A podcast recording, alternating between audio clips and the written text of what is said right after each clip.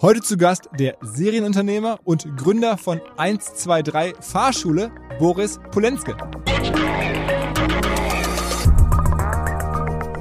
Ja, ich habe schon Fahrschulen für 3000 Euro gekauft. Äh, wir haben aber auch schon mehrere hunderttausend Euro ausgegeben. Teilweise kaufe ich auch eine Fahrschule an, per WhatsApp. Ich versuche das dann immer, immer sozusagen ein bisschen, bisschen äh, knapp zu halten. Also eben die Zeit, nicht, nicht zu viel in den Deal zu investieren. Eine größere Fahrschule musst du natürlich dann schon mal hinfahren und dir das angucken, eine Due Diligence machen etc. Ja, aber wir sind da relativ pragmatisch. Ich sage immer so, unter 40.000 habe ich einen dreiseitigen Vertrag. ja, so. Und über 40.000 habe ich einen vernünftigen Vertrag, der auch auch M&A-Standards quasi äh, einhält. das ist ja abgefahren. Let's go! Go, go!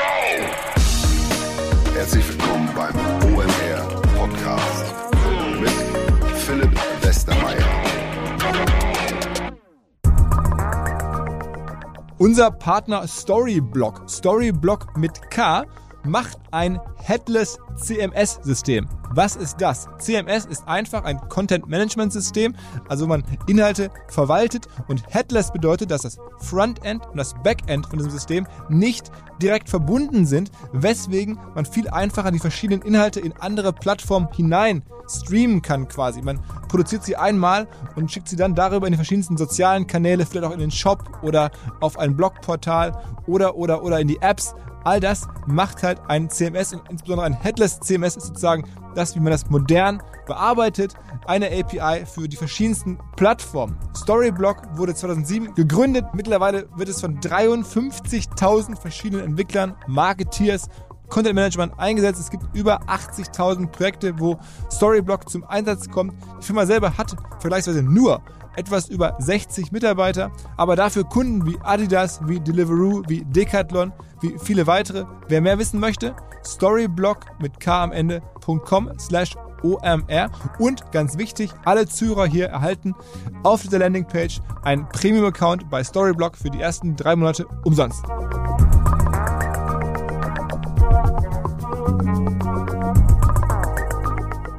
Es folgt nun Actindo, eine DOP, eine Digital Operations Plattform. Um zu erklären, was die machen, brauche ich einige Fachbegriffe. Und zwar bindet eine DOP verschiedenste Themen in einem Unternehmen zusammen. Zum Beispiel das Thema Stammdatenmanagement.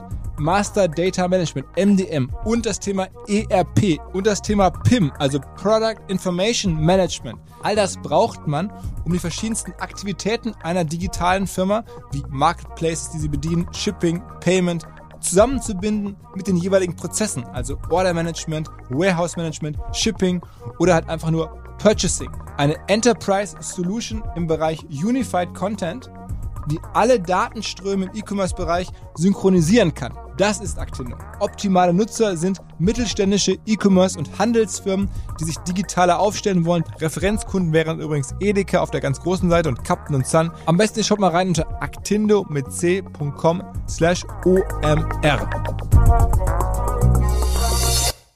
Ich habe den Boris Polenski in den letzten 10, 15 Jahren in der Branche immer mal wieder getroffen, mal bei einem Abendessen hier und da und fand ihn immer unglaublich sympathisch, und habe mir schon gedacht, auf ihn trifft eigentlich diese im besten Sinne oder Positivbezeichnung des Unternehmerschweins perfekt zu. Umtriebig, interessiert, neugierig, pragmatisch, keine Angst auch vor großen Herausforderungen, einfach mal was anpacken. So ist er mir schon immer rübergekommen und jetzt genau im Podcast hat sich das genau wieder bestätigt. Er hat schon verschiedenste Sachen in seinem Leben gemacht und erzählt auch ziemlich offen darüber, bei manchen mit größerem Erfolg, bei manchen mit kleinerem. Jetzt probiert er gerade ein sogenanntes Roll-Up, also wo man verschiedene ähm, Player in einem Markt aufkauft, um diesen Markt zu konsolidieren. Wir haben es ja hier schon häufig auch gecovert im Bereich von Amazon-Händlern, wo gerade die ganzen Trasio-Klone dabei sind, den Markt aufzurollen, also zu roll-uppen und es gibt's halt auch im Bereich der Fahrschulen. Hätte man gar nicht gedacht. Aber der Boris kauft halt Fahrschulen. Zum Teil via WhatsApp, wie er mir erzählt hat. Eine ungewöhnliche Geschichte. Er hat diese Firma auch schon relativ früh so ein bisschen aus der Not heraus an die Börse gebracht. Mit irgendwie Umsatz von 25 Millionen Größenordnung. Kam da gleich auch im Podcast raus. Also ziemlich verrückt. Typisch Boris Polenske.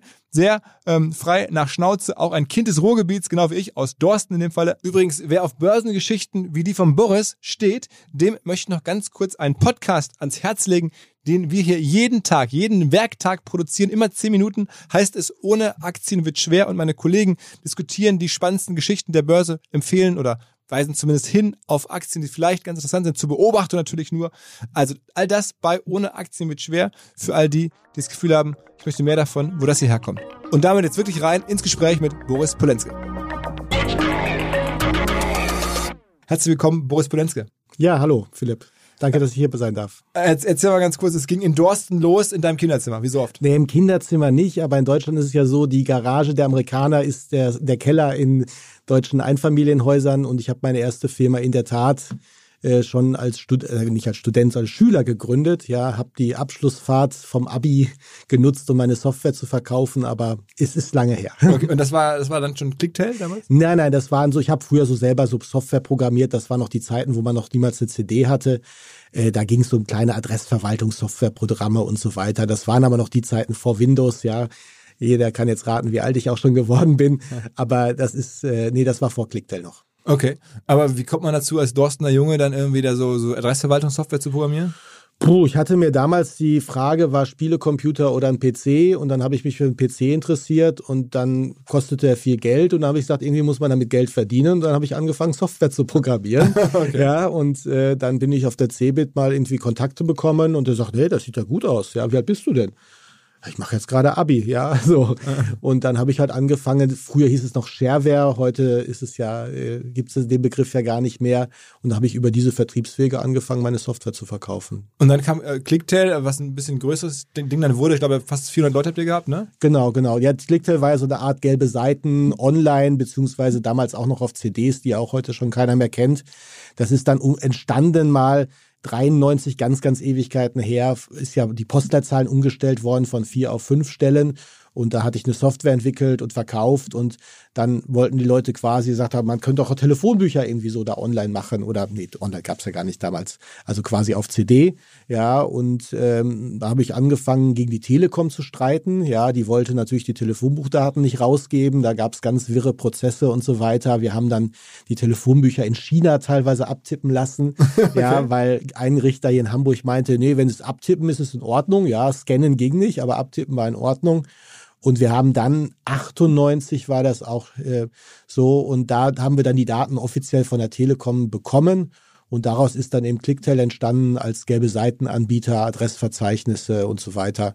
Und das hatten wir dann 2006 äh, an den Entry Standard gebracht, an die Börse in Frankfurt und 2008, 2008 war es genau, dann an die Telegate weiterverkauft. Und was war das für ein Market Cap damals? Boah, muss ich nochmal nachdenken. Ich glaube irgendwie so 34, 35 Millionen irgendwie so. Firmenwerte? Also, ja, genau. Also, okay. Ja, also habe ich aber nicht mehr ganz im Kopf. Und das waren aber dann so 400 Leute, die da in der Spitze gearbeitet haben? Genau, wir haben dann ja so wie die gelben Seiten noch Anzeigen verkauft, auch für unsere Online-Verzeichnisse, ja, also quasi im Branchenbuch online. Und dann haben wir Anzeigen verkauft am Telefon mit Außendienst, wir hatten Softwareentwicklung Genau, das war in Essen, Kruppstraße, direkt ja. in der Innenstadt. Ja, also äh, okay. Also eigentlich schade für Essen, dass es dann irgendwie kaputt gemacht wurde, wahrscheinlich von, von Google und den großen Webverzeichnissen. Ja, genau. Es war natürlich absehbar. Google Local fing an natürlich auch mit Adressverzeichnen, Google Maps zum Beispiel. Wir hatten zum Beispiel eigene Kartentechnologie, also das, was Google Maps heute hat, das hatten wir quasi schon damals auch selber entwickelt.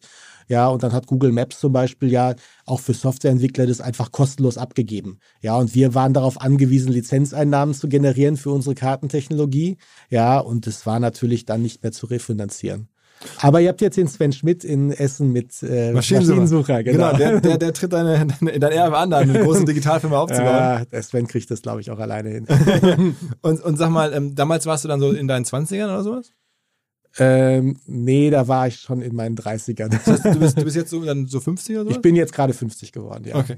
Also wie ging es dann weiter? Also hast du es verkauft, ähm, äh, Clicktail und was kam dann?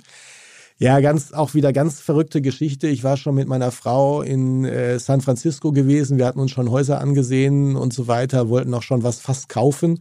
Und dann hat der Udo Müller von Ströer mich auf einer Tagung am Tegernsee belabert. Ja, ich sollte doch nach Köln kommen, was sicherlich die beste Entscheidung in meinem Leben war, ja, aus dem kleinen Dorsten heraus nach Köln zu kommen. Aber dann sind wir halt doch nicht nach San Francisco gegangen. Dann habe ich mit Ströers, äh, mit den beiden Inhaber jedenfalls, so ein Online-Portal für Gebrauchtwagen aufgezogen und äh, bin dann quasi in Köln jetzt hängen geblieben. Okay, okay. Und du wärst sonst nach San Francisco gezogen, um dort Einfach mal was Neues anzufangen, ein neues Kapitel aufzuschlagen. Genau, genau. Wir hatten einen Exit gemacht, die Kinder waren noch klein und da haben wir gesagt, ach komm, können wir doch mal dahin. Ja. So und ähm, mittlerweile bereue ich es ein bisschen. Andererseits ist es natürlich auch nicht so ganz einfach, ohne jetzt einen, einen Business-Aufhänger dann irgendwo in so einer Stadt neu zu starten. Ähm, das war jetzt in Köln schon ganz gut, aber ähm, ja, irgendwie so ein, so ein Punkt im Leben, den man vielleicht verpasst hat. Mhm. Und das mit, mit äh, Ströer ist dann aber auch eine Weile gelaufen und dann hast du irgendwann auch wieder verkauft? Ja, nee, das, das, das PKW.de hat sich so ein bisschen hingezogen, so ein bisschen wie Kaugummi. Ja, der Sven Schmidt auch wieder der Vergleich mal ist ein Online-Marktplatz gewesen für Fahrzeuge und jeder weiß halt, dass es eben schwierig ist, selbst mit viel Plakat und viel Media äh, gegen letztendlich so ein Mobile oder Autoscout anzukämpfen. Wir haben dann nochmal versucht, das, das Geschäftsmodell ein bisschen zu drehen auf das Thema Autobewertung und Vermittlung. Aber am, am Ende des Tages haben wir es dann an einen Mitgesellschafter quasi verkauft. Ähm, aber man muss dann auch manchmal eingestehen, was, was geht und was nicht geht. Und manchmal hilft auch Geld nicht. Ja, wenn da einfach so ein mobiler Autoscout vor einem sitzt, dann ist dann einfach dann schwierig. Guckst du jetzt an, aktuell sehe ich überall die Auto Hero Werbung von Auto 1, die das ja versuchen wiederzumachen am Ende so ein bisschen vom Modell her. Glaubst du daran? Ja, das ist echt krass. Also ich sehe das auch immer wieder und denke, Mensch, ey, das, das Modell haben wir schon mit Karoo damals, das war so eine Zweitmarke versucht. Ähm, du, manchmal, vielleicht ist man noch manchmal zu früh oder der Markt ist, war noch nicht bereit für eine Veränderung. Ja, man pumpt da ja jetzt auch irrsinnig viel Geld rein, aber ähm, es, es, es bedarf dann halt schon wirklich riesiger Unsummen, um dann so einen Markt auch zu drehen und zu verändern. Mhm. Und dann ist es jetzt so, zum, zum Heute zu kommen, du bist dem Thema Autos irgendwie treu geblieben, aber eher so indirekt und machst jetzt irgendwie eins, zwei, drei Fahrschule, also eine, ja, einen Fahrschulanbieter in der echten Welt, aber auch vor allen Dingen digital. Erzähl mal, wie es dazu kam.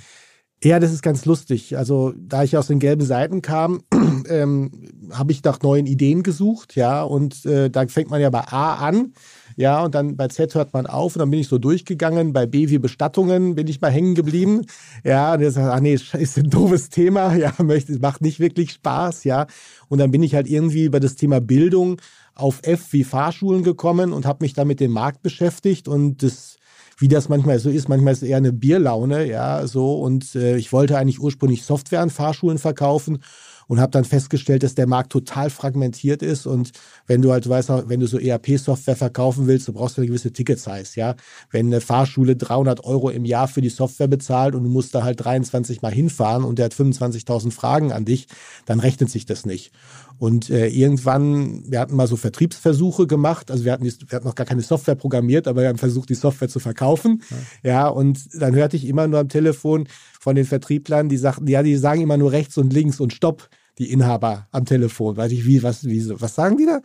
ja, die sitzen gerade im Auto und schulen, ja, so. Und ich sagte, was für eine Branche, wo der Chef auch dann im Auto sitzt und quasi ja nicht so jeden Tag quasi auch dann Telefonate führt, während genau, ja, so. Und dann habe ich mir die Branche angesehen und sagte, okay, 2,2 Milliarden Euro, äh, 200, äh, 200.000 Durchschnittsumsatz pro Unternehmen bei 10.000 Fahrschulen in Deutschland. Da habe ich gesagt, da, da muss was gehen. Und dann haben wir quasi, wie gesagt, aus so einer Bierlaune zwei Fahrschulen gegründet, eine in Recklinghausen ähm, wo ich gesagt habe, das ist so die kleinste Stadt, die wir angehen wollen mit 100.000 Einwohnern und eine in Köln, so eine der größeren Städte. Haben aufgemacht und die Bude war voll. Ja, und dann Aber du hast gesagt, einmal Fahrlehrer angestellt dann. Genau, genau. Du brauchst halt einen verantwortlichen Leiter, den du anstellst, der muss Fahrlehrer sein. Und dann haben wir Fahrlehrer angestellt, haben dann erst auf der Standardsoftware, die man so kaufen kann im Markt, das Ganze betrieben und haben dann sukzessive unsere eigene Software nachgezogen, verfeinert, verbessert und optimiert. Okay, okay. Also, wie viele Fahrschulen hast du jetzt heute? Also wir haben aktuell 50 Standorte. Wir sind relativ gut vertreten in NRW. Mhm. Wir haben Berlin, äh, Hamburg, München jetzt auch gerade. Ich bin gerade noch in Ostdeutschland, in Sachsen wo dran. Ähm, also ja, wir sind also heute die größte Fahrschulkette in Deutschland. Okay. Für den A und B-Bereich muss man dazu sagen. Also wir machen nur den Privatkunden. Genau, wir machen nur den Privatkundenmarkt. Das ist Motorrad und PKW. Mhm. Und bislang gab es da gar keine Kette. Also es hatte jemand vergessen, quasi das daraus eine Kette zu bauen. Ja, es gibt eine, einen Franchise, es gibt die Academy, das ist so ein Franchise-Unternehmen, aber sagen wir so, es ist eher so ein Factoring-Betrieb für Fahrschulen, die machen eher so ähm, Forderungen aufkaufen und die quasi eintreiben. Und das ist auch so ein Franchise, was wirklich nicht, die haben keine eigene Software, die haben auch ein, eher so ein Soft-Franchise, die Filialen sehen alle anders aus. Äh, das ist ganz nett, aber so, dass jemand wirklich wie wir mit eigenen Fahrlehrern, mit eigenen Autos und eigenen Standorten das betreibt, das gibt es in der Größe, wo wir gerade sind, nicht. Okay. Und dann hast du die Lücke gesehen und jetzt ist die, die ganze Digitalkomponente, ist das wichtig oder ist das mehr so ein Add-on? Ja, damit wir natürlich als Digitalunternehmen bewertet werden, ja, würde ich natürlich sagen, wir sind ein Digitalunternehmen mit angeschlossener Fahrschule. Ähm, es macht auch einen Mehrwert aus. Also wir haben heute Kundenverwaltungskosten auf dem Schüler, die unterhalb der von einer normalen Fahrschule sind, weil wir eben viele Prozesse wie Bezahlung, Abrechnung, Rechnungserstellung, Terminmanagement natürlich digitalisieren. Und ähm, es macht halt für die Schüler unheimlich viel Sinn, weil wir haben ja junge Leute, 18, 19, 20-jährige Menschen, ja, die letztendlich ähm, so, gerade ja solche digitalen Themen auch gerne wünschen, ja. Und äh, man muss wissen, in Deutschland vor der Pandemie war es eines der letzten europäischen Länder, wo du diesen Theorieunterricht, diese 14 Stunden, äh, Doppelstunden, 21 Zeitstunden in der Präsenz in der Fahrschule machen musstest. Und das gibt eigentlich in fast keinem anderen europäischen Land, außer in Österreich, soweit ich weiß, ja. Und da waren wir digital total rückständig und es war vom Anfang an eigentlich auch ein bisschen die Idee, diesen Theorieunterricht zu digitalisieren und quasi in in ein wenigstens in eine Zoom-Session zu bringen. Ja, das war aber letztendlich vor dem 18. März Covid-19 nicht möglich. Und jetzt wurde es mit Corona dann geändert? Ja, wir haben momentan Ausnahmegenehmigungen. Also wir haben dann schlagartig mit äh, Corona dann entsprechend auf Online, auf Zoom umgestellt, was mega funktioniert. Die Schüler sind total happy, weil letztendlich 14 Mal eine halbe Stunde dahin fahren, eine halbe Stunde nach Hause. Du sitzt mit Leuten an einem Tisch, die du nicht kennst, die sich gestern nicht gewaschen haben äh, oder schon eine ganze Woche nicht. ja. So, also da, da, da hat gar keiner Spaß. Und äh, die Fahrlehrer sagen sogar, ey, ich krieg sogar mehr Interaktion über Zoom dahin, weil sich auch alle trauen, was zu sagen, ja, weil du in einer Gruppe bist, wo du ein bisschen anonymer bist, ja, wo du letztendlich nicht negativ auffällst. Und wir haben auch erste Studien, wir haben eine Uni beauftragt, das sich genauer anzusehen, die sagen, dass die Schüler schneller fertig werden und eine höhere Bestehensquote haben. Und jetzt hofft ihr, dass ihr das nach Corona diese Ausnahmegenehmigung aufrechterhalten wollt? Ja, müssen wir mal jetzt gucken. Also es gibt eine neue Verordnung, die in Umsetzung ist. Ich habe da große Hoffnung, dass äh, äh Deutschland dann doch nicht so doof ist, diese einzige Errungenschaft von Covid-19 mhm. im Bildungsbereich jetzt wieder zurückzudrehen und das wieder zu verbieten. Ja, also in den Schulen hat es nicht geklappt. Ja, ist ja alles totales digitales Desaster und die Fahrschulen sind einer der wenigen Bereiche, wo dieses Thema mal richtig gut funktioniert hat. Und auch viele Fahrschulen sind damit zufrieden und funktionieren damit sehr gut. Und ähm, es gibt aber natürlich die Bestandsverbände, ja, der Fahrlehrerverband, der Bundesverband der Fahrlehrer, die wollen natürlich ihre äh, 55, 56 Jahre alten oder noch älteren Inhaber quasi noch wie beim Fußballspiel über die 90 Minuten tragen mhm. und äh, blockieren natürlich weitestgehend jede Änderung. Mhm. Und normalerweise frage ich ja immer auch die Gäste, wie viel Umsatz macht ihr denn und so. Bei dir weiß ich das schon, weil man, ihr seid ja eine Public Company, also das Verrückte, ne? nicht nur, dass du die erste Clicktail Company schon in die Börse gebracht hast, jetzt diese Firma, also 5 Millionen Umsatz kann man nachlesen, letztes Jahr zumindest, ähm, ist jetzt auch börsennotiert. Genau, genau. Wir haben quasi ein Spec ohne Money gemacht, ja. Das heißt, wir haben ein Reverse IPO gemacht, wir haben uns eine Börsenhülle quasi gekauft und dann eben die 123 Fahrschule Holding dort eingebracht. Das war im Oktober letzten Jahres. Ja, das kam halt auch so ein bisschen aus der Börsenhistorie, die ich habe. Ich kannte da noch ein paar Leute und dann haben wir uns mal zum Mittagessen getroffen und gesagt, Mensch, warum bringen wir es hier nicht an die Börse? Ist doch gut. Und wir sind jetzt, ich kann jetzt keine Zukunftszahlen, wir sind also deutlich jetzt besser als die 5 Millionen und ähm, ähm, ja, das hat sich aber gut bewertet. Und wie, wie geht sowas? Also ich meine, dann hatte einer von deinen Kumpels so eine AG rumliegen quasi, die an der Börse ist ein Mantel und den kann man dann kaufen. Genau, es ist halt wie bei den GmbHs. Es gibt gewisse Vorratsgesellschaften, die kannst du erwerben. Da musst du natürlich eine sogenannte Mantelgebühr bezahlen. Die kriegst du also nicht zum Kostet eingelegten 10.000, 20.000 Euro oder was? Naja, es ist leider doch ein bisschen teurer. Also eher so 120 oder 200.000?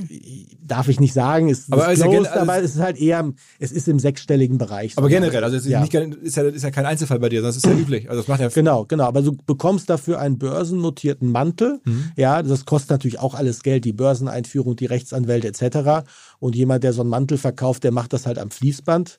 Wobei am Fließband GmbHs macht man am Fließband. Diese Börsenmäntel sind jetzt das kommt nicht so häufig vor. Ja. Und an welcher Börse seid ihr notiert? Also wir sind jetzt in Düsseldorf ähm, notiert, im Freiverkehr. Ähm, wir kommen jetzt äh, vor aller Voraussicht nach auch in den Xetra. Ähm, wenn wir quasi, wir haben jetzt gerade eine Kapitalerhöhung, die läuft, ja, wenn die halt jetzt durch ist, dann kommen wir auch in Xetra-Handel und ähm, ja, das sieht ganz gut aus. Und jetzt aktuell Market Cap ist so Größenordnung 20 Millionen? Äh, ich müsste mal gucken, der hat jetzt relativ stark geschwankt, der Kurs. Wir waren mal so auch über 30, wir waren bei 16 Euro.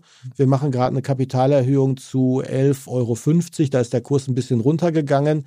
Ähm, und, ähm, aber ich gehe davon aus, dass der nach der Kapitalerhöhung voraussichtlich auch wieder ganz nach oben, weil wieder ganzes Stück nach oben geht. Und dann liegen wir dann bei 30, 40, 50 Millionen Market Cap so sowas? Also Firmenwert. Ne? Ja, ja, ja, genau. Und dann kann man euch, wenn ihr dann am Xetra seid, dann auch über Trade Republic und Scalable könnte man auch dann kaufen bei dir. Äh, Trade Republic ist, hängt, glaube ich, an Lang und Schwarz. Mhm. Lang und Schwarz haben wir gerade noch nicht. Als Börsenplatz ja, angeschlossen. Als, als Börsenplatz angeschlossen, genau. Aber durch die normalen Apps wird das dann kaufbar sein. Mhm. Wir haben auch ganz guten Handel. Also für einen Freiverkehrtitel ähm, haben wir echt ganz gute Umsätze pro Tag. Und das Geld, was dann jetzt Investoren euch geben. Also eine Kapitalerhöhung heißt ja, es äh, fließt dann frisches, frisches Geld in die Firma rein. Mhm. Wenn ich jetzt eine Aktie kaufe, dann hast du davon erstmal nichts im Sinne von, dass du dann mehr Geld hast, sondern geht nur der Kurs nach oben und dann kannst du die Kapitalerhöhung angenehmer gestalten. Aber mhm. du brauchst ja dann irgendwie das, die, das, das Kapital, was dann kommt, das brauchst du, also aus der Erhöhung brauchst du, um dann weitere Fahrschulen zu kaufen oder zu gründen? Genau, genau. Also wir haben ja angefangen, da haben wir die Fahrschulen selber gegründet, ja. Gründen heißt aber quasi auch Anlaufverluste. Ich muss einen neuen Standort finden, ich brauche eine Baugenehmigung, ich brauche den ersten Fahrlehrer, ich brauche die ersten Kunden. Und äh, wir haben dann relativ spät erst festgestellt, relativ spät erst festgestellt, ist gut, aber wir haben dann festgestellt, dass ähm, viele Inhaber relativ alt sind. Ja, der durchschnittliche Fahrschulinhaber ist 55 äh, und die Bandbreite geht dann hoch bis 82. Mich rief schon jemand an, der irgendwie 82 war und seine Fahrschule verkaufen wollte. Der meinte, es wäre jetzt langsamer Zeit für den Ruhestand. Ja, so und äh, wir haben auch dafür eine schöne Webseite. Wir kaufen deine Fahrschule.de. okay, ja. okay. Und ähm, ja, und wir sind jetzt dazu übergegangen, eigentlich Fahrschulen zu kaufen, äh, weil es einfach Sinn macht. Wir haben Fahr Fahrlehrer, wir haben Schüler, wir haben einen guten bestehenden Standort etc. Und in der Tat, für das Geld, was ich einsammle gerade, kaufe ich quasi dann Fahrschulen und es ist dann so ein bisschen kleines äh, Multi, also kleine Firma, kleines Multiple, größere Firma, größeres Multiple, ist halt ein bisschen Multiple Arbitrage, ja. Aber erklär mal, was, was kostet so eine Fahrschule im Größenordnung? Puh, das ist ja natürlich alles disclosed, aber äh, es ist von bis. Es hängt auch immer davon ab, so ein bisschen, äh, wie meine Tageslaune ist oder äh, wie das Gute, wie das jetzt gerade bei uns ins Geschäft reinpasst. Ja, ich habe schon Fahrschulen für 3000 Euro gekauft. Wir haben aber auch schon mehrere hunderttausend Euro ausgegeben. Also es gibt halt, wie gesagt, der Markt ist sehr fragmentiert. Es gibt aber durchaus auch ein paar größere Player, ja, die mal so 1,3, 1,4 Millionen Euro Umsatz machen. Das sind aber schon die größeren. Und äh, da haben wir jetzt ein paar von schon gekauft. Und das hat man aber, aber weniger als einmal Umsatz. Äh, das definitiv. Also einmal Umsatz habe ich noch nie gezahlt. Okay, okay. Also ich meine, wir haben ja vor kurzem auch hier Gäste gehabt aus dem Bereich Amazon, ne, wo so Amazon-Händler ja, ja, äh, gekauft ja. werden. Das Fachwort ist ja so Roll-up. Also man rollt den Markt auf und kauft dann alles ein im Amazon-Bereich habe ich, äh, sind die Preise schon für so einen Händler schon eher mhm. bei, bei einmal Umsatz oder mehr, mhm. aber im Fahrschulbereich scheinbar äh, eher deutlich weniger dann. Ja, aber es ist halt natürlich auch so ein bisschen, was kaufst du? Du kaufst halt natürlich irgendwie ein paar Kunden, die hast du aber nur einmal. Dann hast du die Fahrlehrer, die auch eher überaltert sind. Du brauchst halt schon etwas, wo du das dann einpasst. Ja, also es muss bei uns in die Struktur passen. Wir stellen es auf unsere Software um etc.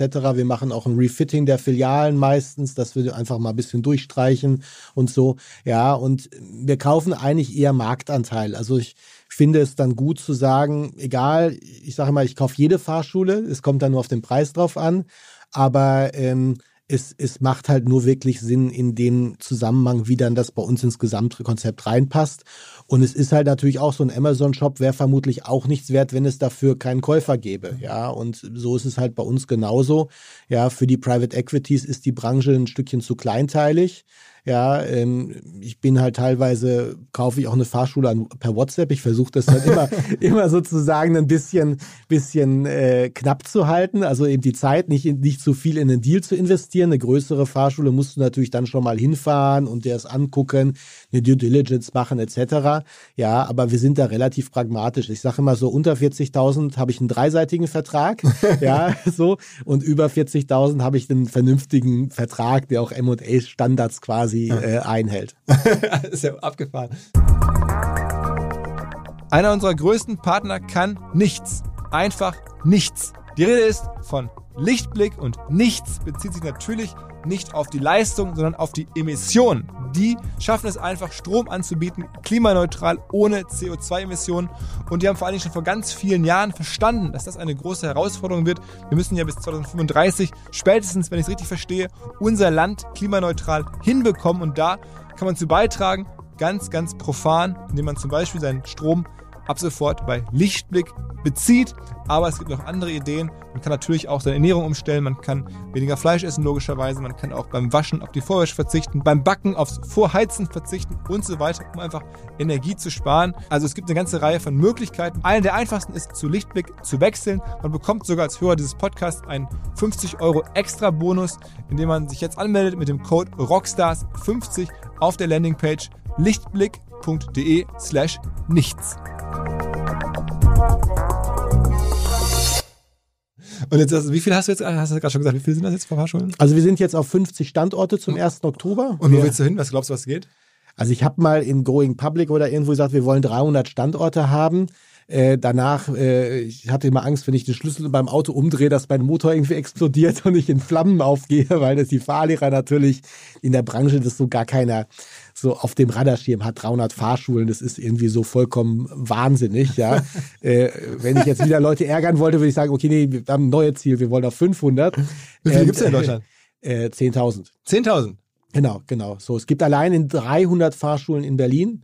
Ja, es ist totaler Wahnsinn, wie viel Schulungsräume und Ressourcen da vorgehalten werden.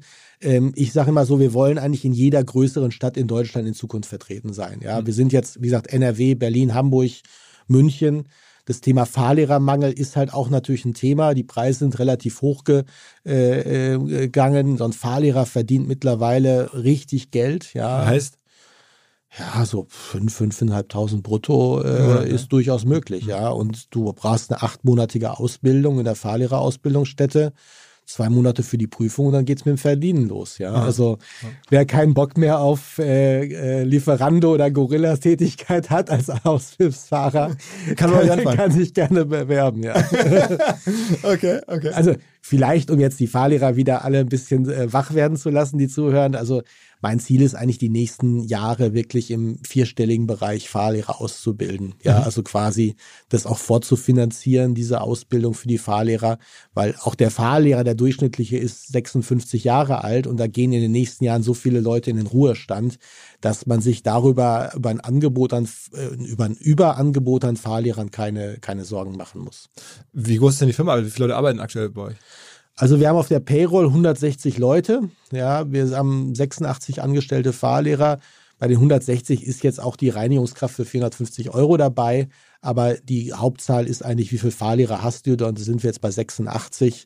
Und das ist schon ganz gut. Aber wir haben alleine 43 Fahrlehrer aktuell, die in Ausbildung sind, die also in den nächsten acht Monaten plus minus dann zu uns stoßen. Und wenn ich jetzt das Geld, was ich gerade eingesammelt habe, noch für Akquisitionen nutze, dann hoffe ich, dass wir mal irgendwann relativ schnell in die oberen Dreierbereiche komme. Und wie viel Geld ist jetzt insgesamt in die Firma reingeflossen? Also um da jetzt hinzukommen, wo er aktuell steht, wie viel Geld musst du da rein? Also aktuell haben wir in den letzten fünf Jahren rund 15 Millionen ähm, investiert. Ja, und jetzt kommen nochmal mit der Kapitalerhöhung rund sieben Millionen aller Voraussicht nach ins Unternehmen frisch rein. Also in heutigen Dimensionen, wenn man so guckt, was aktuell im Venture Capital Bereich in Firmen reingesteckt wird, die dann teilweise noch sehr weit von äh, überhaupt Umsatz oder, oder Börsengang sogar entfernt sind, dann ist es ja schon sehr effizient. Ne?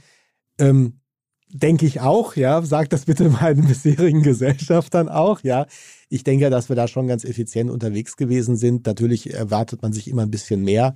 Ähm, aber ich, äh, auch vielleicht, wenn wir sagen, wir Softwareentwickler, wir haben auch jetzt keine riesen Softwareentwicklungsabteilung. Ja, das ist halt schon, wir versuchen, das Geld halt sinnvoll einzusetzen und äh, entsprechend damit zu wachsen.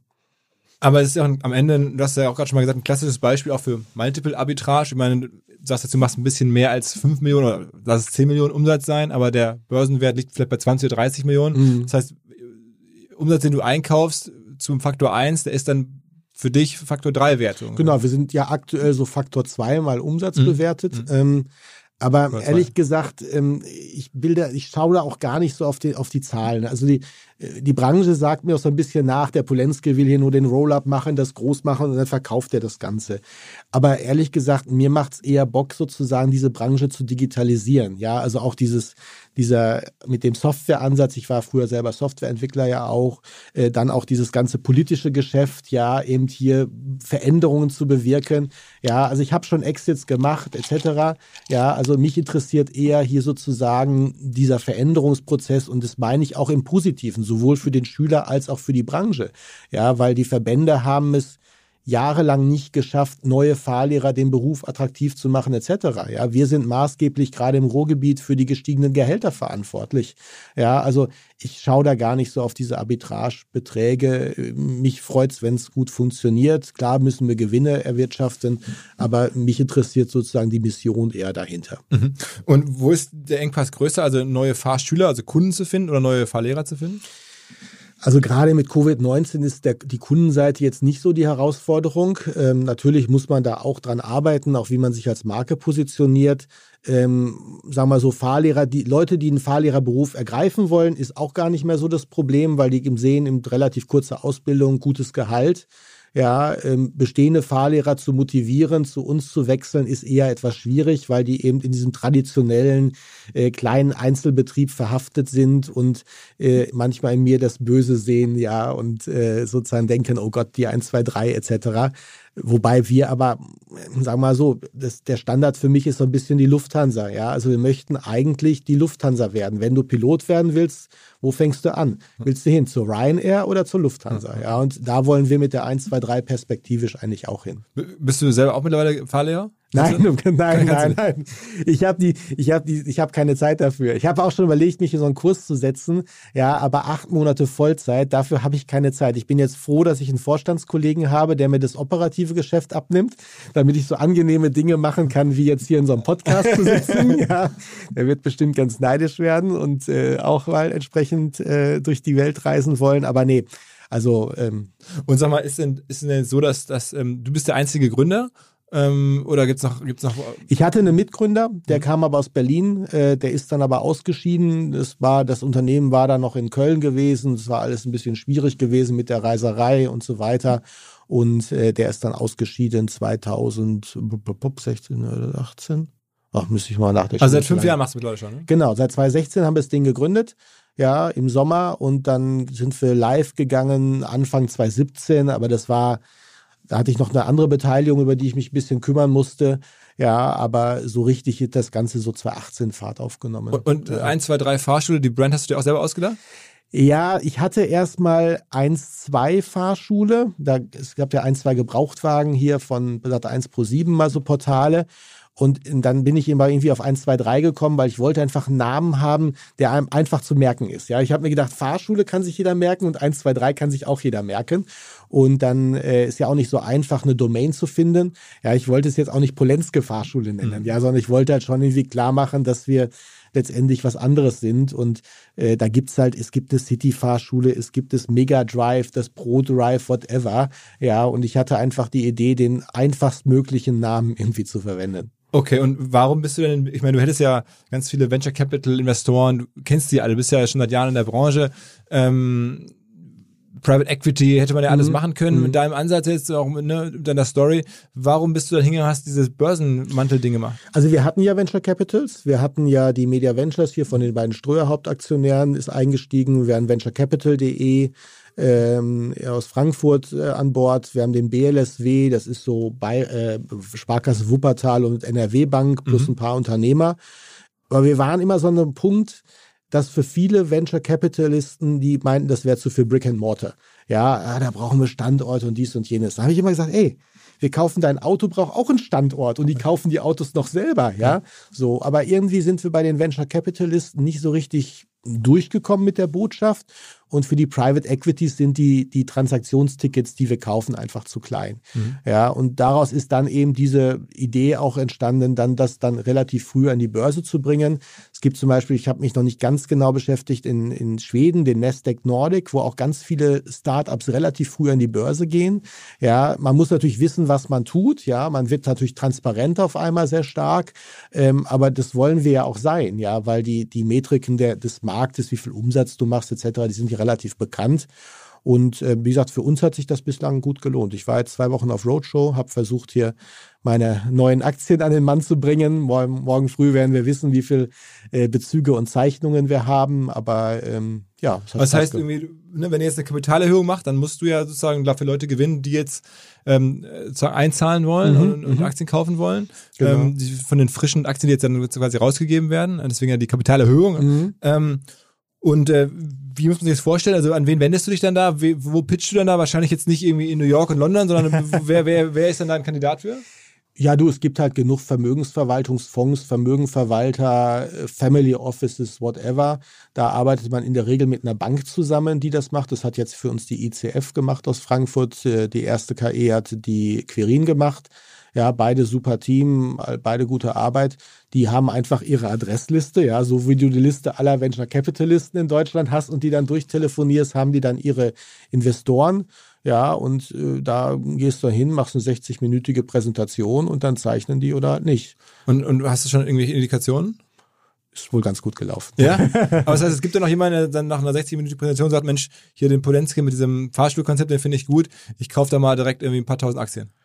Ja, gibt es. Also der, da investieren auch manche Leute wirklich einen siebenstelligen Betrag, ja, aufgrund so eines äh, kurzen Gespräches. Ja, die beschäftigen sich natürlich schon mit der, mit dem Unternehmen, die lesen unsere Reports, man ist ja eben public, ja.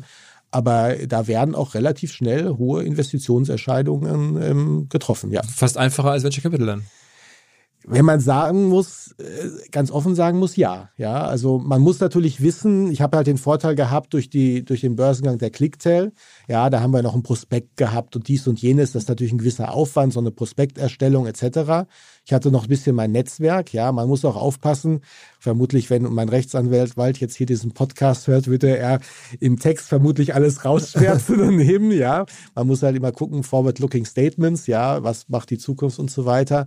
Ähm, also man muss ein bisschen wissen, was man tut. Das darf man nicht sagen. Forward-looking Statements sind, sind irgendwie verboten. Ne? Genau. Wenn ich jetzt sagen würde, in drei Jahren haben wir 100 Millionen Euro Umsatz, ja, ähm, was ich jetzt hier nicht gesagt ja, habe, ja. ja. das wäre halt unschön. Ja, ja, oder wir haben 30 Prozent Marktanteil in fünf Jahren. Jahren. Also sowas kannst du einfach nicht sagen. Ja, aber ähm, prinzipiell fand ich den Weg jetzt sehr gut. Mhm. Und ich meine, jetzt, du hast ja gerade gesagt, du kannst es nicht sagen, aber man überlegt, äh, trotzdem hast du ja irgendwie eine Fantasie oder ich, ich kann ja mal spekulieren. Also man kann auch schon mit dem Modell, was du da fährst, sicherlich eine Firma oder kann man damit ein Unicorn bauen? Mal so rumgefragt. Ist das, hältst du sowas für realistisch überhaupt? Also wie gesagt, ich gucke ja nicht so sehr auf die Unternehmensbewertung, ich gucke, wenn dann auf den Umsatz. Ja, wie gesagt, der Markt ist 2,2 Milliarden Euro groß. Ja, den werden wir jetzt nicht in einem Fauststrich übernehmen und 100 Prozent Marktanteil haben.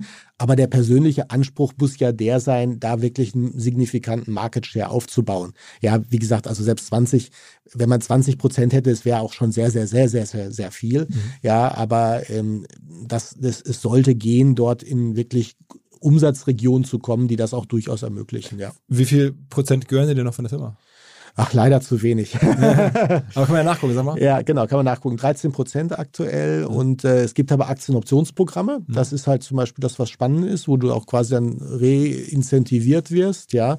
So, aber ähm, ja, gibt es mhm. verschiedene Tools. Okay, und das heißt, du hast jetzt irgendwie die restlichen Anteile weggegeben an die frühen Investoren, auch an den Kapitalmarkt am Ende was machen Sie Am Kapitalmarkt relativ wenige, aber in der Tat an die frühen Investoren. Wir haben eigentlich alle par paritätisch, paritätisch äh, relativ stark investiert, auch eigenes Geld.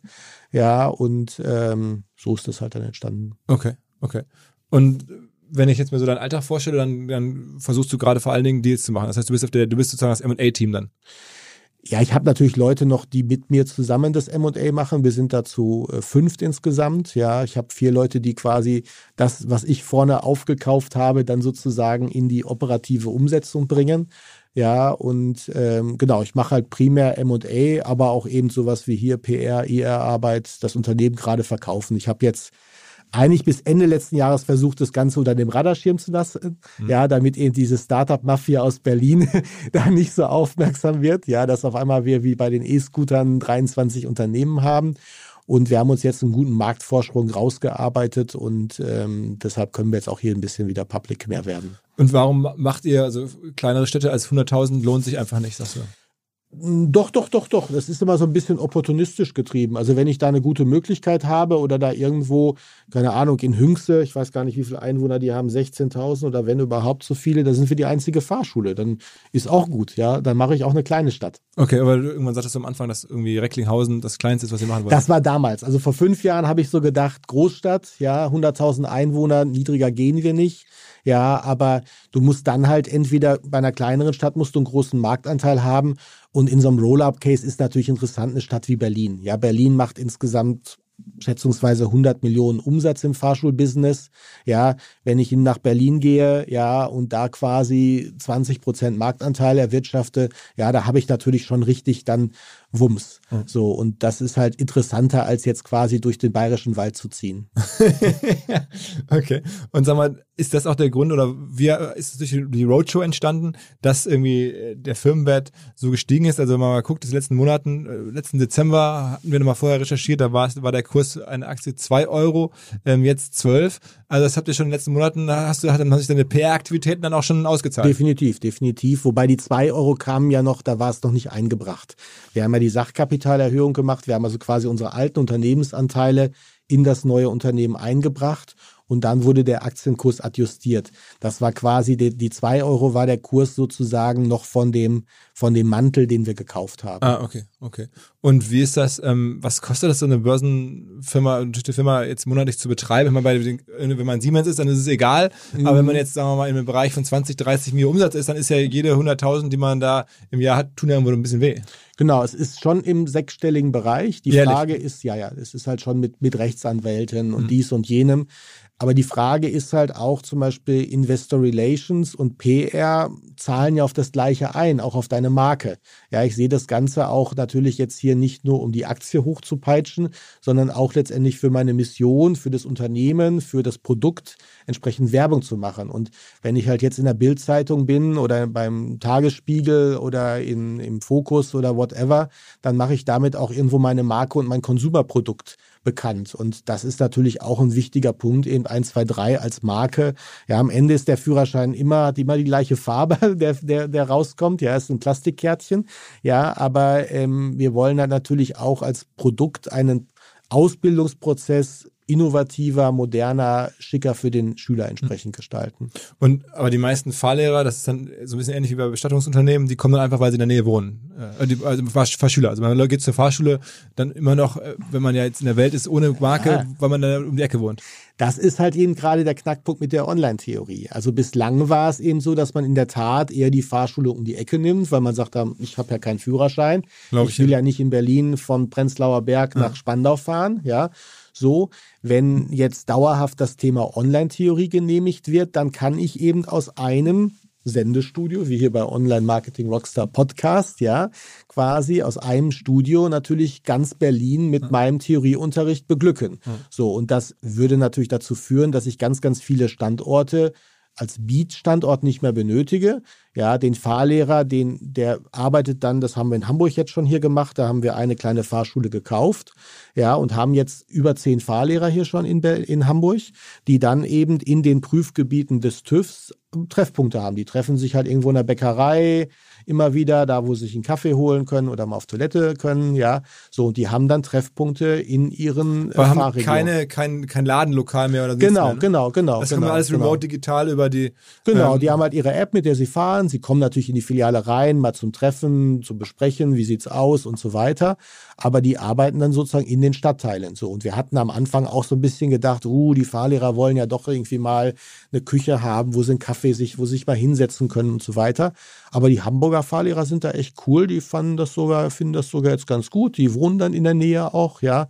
So, und die, es ist ja wie Selbstständigkeit, ja. Also so ein Fahrlehrer sitzt ja auch eigentlich den ganzen Tag im Auto, der ist unterwegs mit dem Schüler, ja, und ähm, das ist sein täglich Brot, ja. Das, der ist ja wie ein Selbstständiger, der organisiert sich selbstständig, der organisiert seinen Kalender äh, äh, mit den Terminen, mit den Schülern, ja. Wenn das, wenn die Bestehensquote gut ist, ja, seine Schüler bestehen, dann hat er eigentlich mit der Fahrschule und mit dem Leiter der Fahrschule wenig zu tun. Ne? Aber er ist trotzdem da fest angestellt. Ja, ja, das geht nicht anders. Also es gibt Modelle.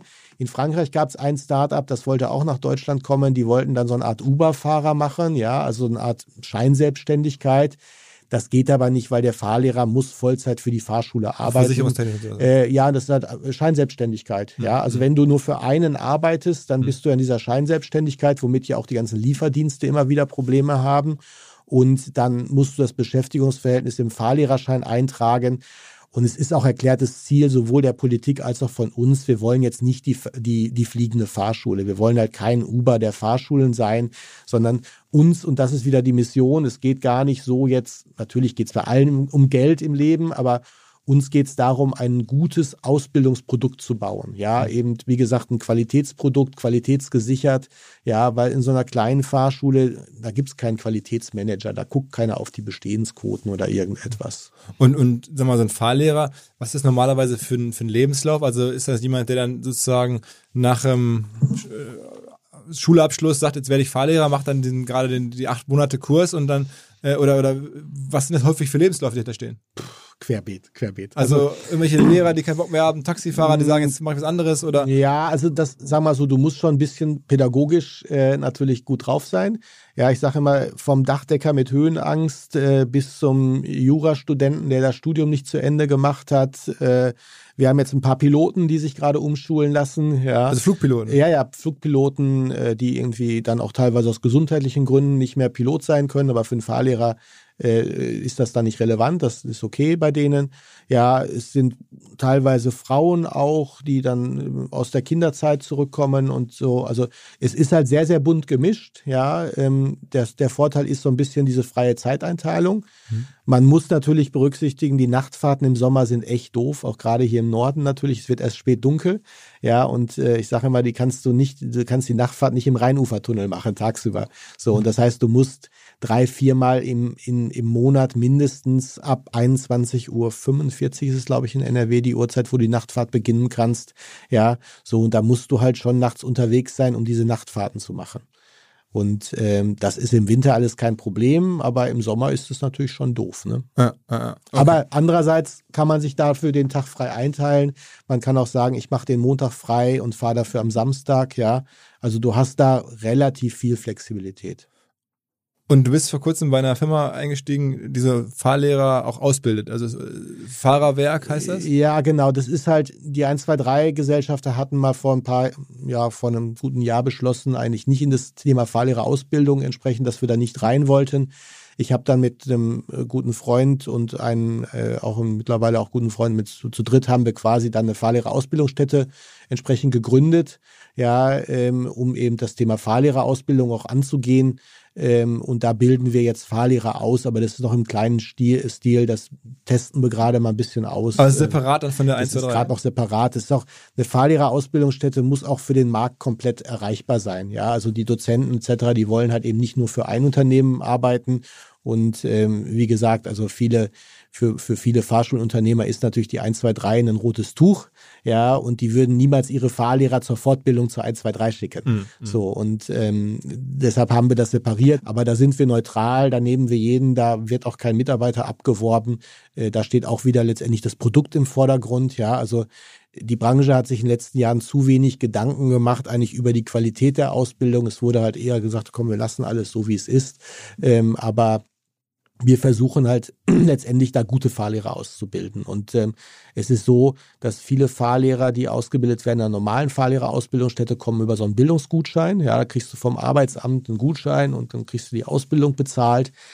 Ähm, aber der Fahrlehrerausbildungsstätte ist es vollkommen egal, ob derjenige als Fahrlehrer geeignet ist oder nicht. Ja, wer so einen Gutschein hat, der kriegt einen Platz, der darf sich hinsetzen. Ob der dann durchfällt oder nicht, ja, das ist letztendlich der Fahrlehrerausbildungsstätte, den meisten jedenfalls. Ich will nicht alle über einen Kamm scheren, aber es ist vielen letztendlich egal. Ist es schwierig, sind die hohe Durchfallquoten? Naja, ist ja die Frage, will jemand diesen Beruf erlernen oder nicht? Ja, wenn du den erlernen willst und auch eine gute Ausbildungsstätte hast, dann ist es kein Problem, das zu bestehen. Aber es gibt auch Leute, die den Bildungsgutschein bekommen und das gar nicht wollen. Ja, ja und da ist natürlich prädestiniert, dass die durchfallen. Das zieht den Kurs runter. Ja, wenn du die Hälfte da sitzen hast, die gar keinen Bock darauf haben, ja, dann ist mit Gruppendynamik natürlich in dem Kurs jetzt auch nicht so gut. So, und da legen wir wie auch bei der 1, 2, 3 starken Wert darauf, dass die Leute auch wirklich hinter gute Fahrlehrer werden. Unsere Freundinnen und Freunde von Vodafone haben eine neue Kollaboration, kann man glaube ich dazu sagen, gestartet und zwar mit WeWork. Ziemlich gute Idee, finde ich. WeWork ist ja der bekannte Vorreiter im Bereich Coworking Spaces, hat über 700 WeWork-Standorte weltweit und wenn man jetzt bei Vodafone Geschäftskunde ist, dann bekommt man nicht nur die ja schon von Vodafone bekannten erwarteten Leistungen wie eine innovative Cloud-Lösung, eine virtuelle Telefonanlage, Security-Apps oder natürlich sehr, sehr spannende äh, Mobilfunk- und Festnetztarife. Nein, man bekommt jetzt halt auch Zugriff auf WeWork mit einem Rabatt von 50% im Rahmen dieser Kollaboration für Vodafone Geschäftskunden wird jetzt WeWork viel, viel spannender. Am besten ihr schaut mal rein, wenn ihr nach Flächen sucht, wenn ihr über Remote-Arbeit, vielleicht auch in WeWorks hybrides Arbeiten und so weiter nachdenkt, könnte was dabei sein. Vodafone.de slash New Work. Kurze Quizfrage. Wer ist das größte IT-Systemhaus in Deutschland? Die Antwort lautet die Bechtle AG.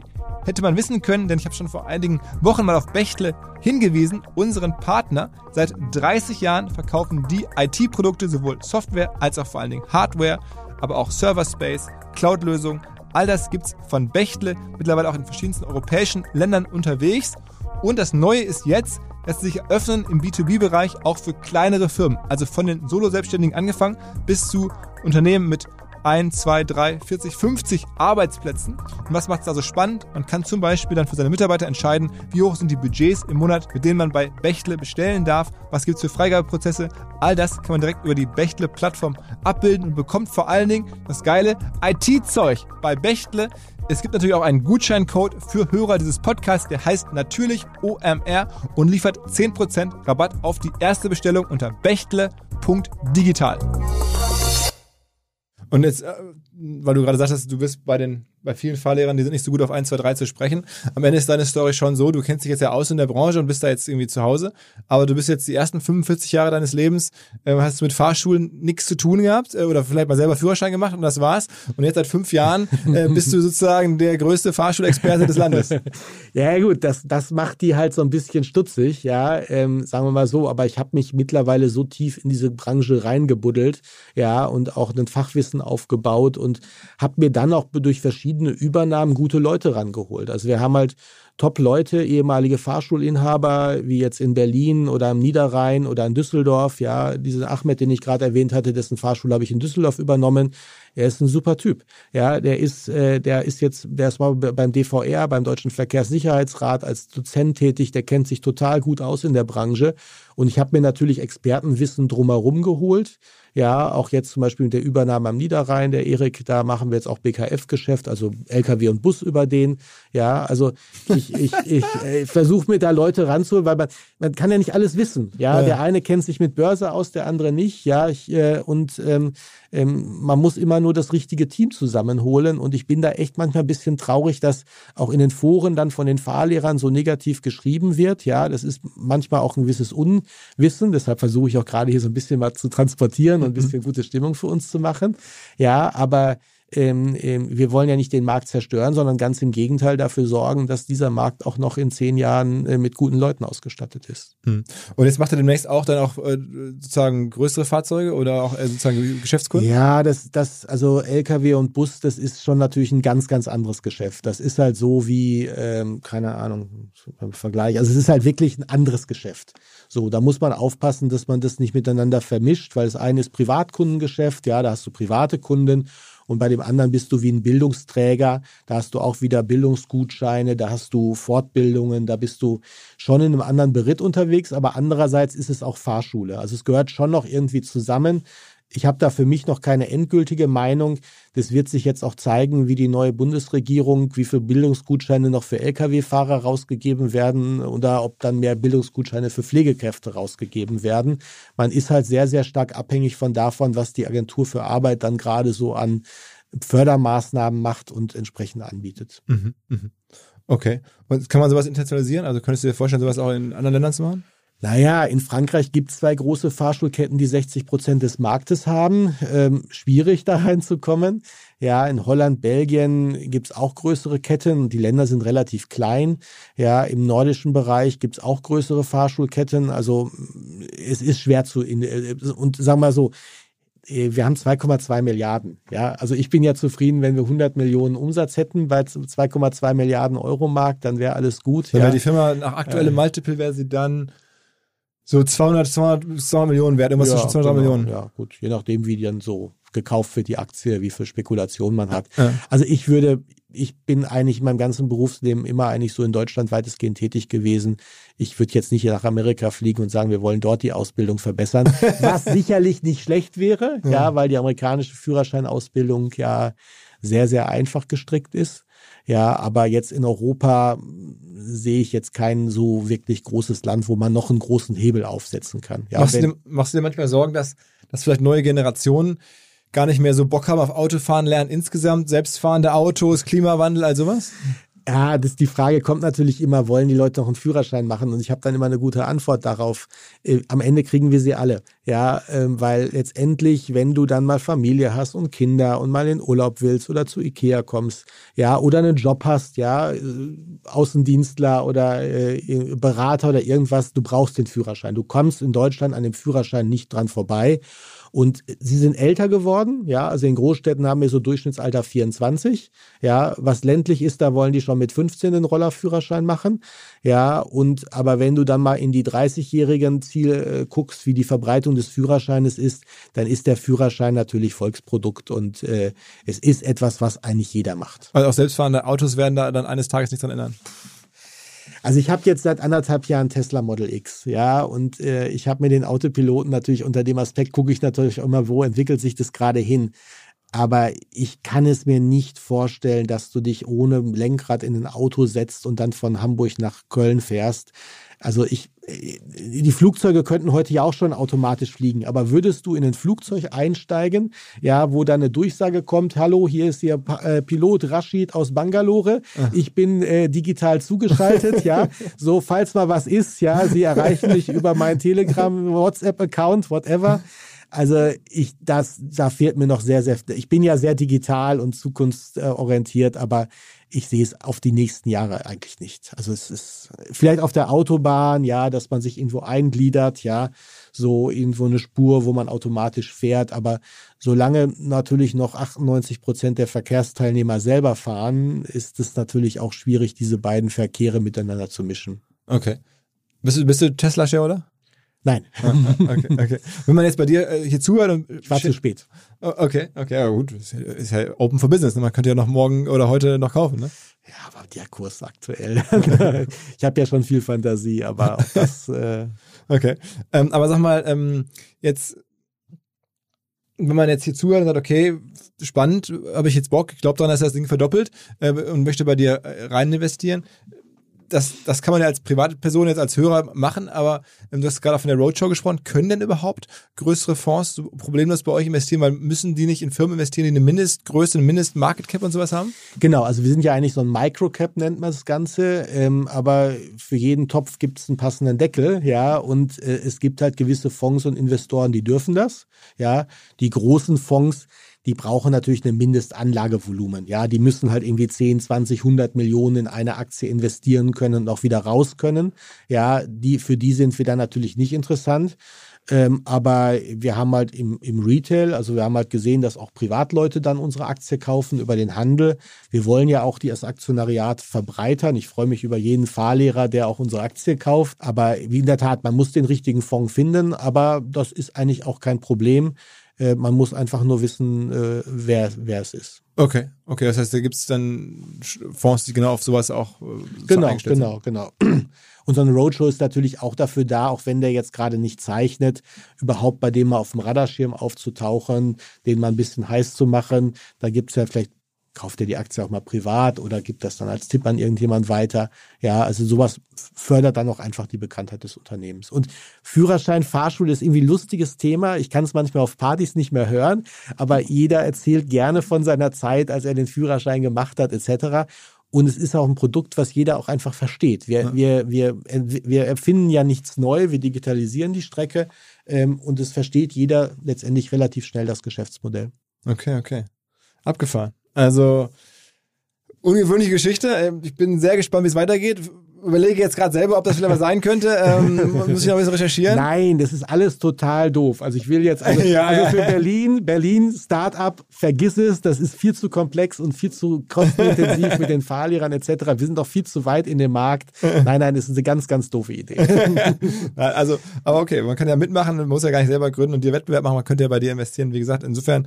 Und wenn man das so hört, ist es ja einfach nur Fleißarbeit, es weiter Fahrschulen ähm, zuzukaufen, weiter sagen wir, Kurspflege zu machen, Geld einzuwerben und dann wird der möglicherweise, wenn du das alles sauber machst, klingt das so, als wenn das irgendwie in, in ein paar Jahren einfach das äh, Market Cap höher sein könnte. Ja? Definitiv, definitiv. Das ist halt, wir haben halt jetzt vier, fünf Jahre Weges hinter uns. Ich muss auch sagen, die ersten vier Jahre waren auch nicht leicht, ja. Also ich, manchmal ist jetzt öffentlich, aber ich habe gesagt, wir haben Scheiße gefressen, ja, ja. das war so oft zu piepsen, glaube ich hier, ne? Ja. Aber ähm, ähm, du lernst in dem Markt und musst dich beweisen und rankommen und so weiter weil wir haben gerade echt ein gutes Momentum und ähm, darf man auch was gar nicht so sagen mit Covid-19, mit dieser ganzen Online-Geschichte und so weiter.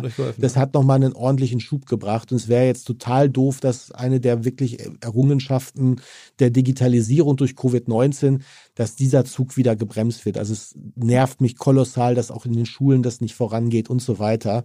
Und ich habe das Gefühl, dass Deutschland vielleicht das Ganze verpasst, daraus jetzt wenigstens in der Digitalisierung den, die Chance zu nutzen, um ein ganzes Stück vorwärtszukommen. Alles klar, Boris, ey, super coole Unternehmergeschichte. Man merkt richtig, wie du auch so der Unternehmer bist, der da einfach was bauen will und ähm, so guckt, wo ergeben sich Chancen. Also ist mir sehr sympathisch, so unternehmerisch pur. Ähm, und Danke. ich drücke dir die Daumen, äh, dass, dass es vorangeht und dass ihr da irgendwie eine weiterhin erfolgreiche Firma baut. Äh, vielen Dank fürs Erzählen hier. Ja, Philipp, vielen Dank für die Einladung. Alles klar. Ciao, ciao. Danke. Dieser Podcast wird produziert von Podstars bei OMR.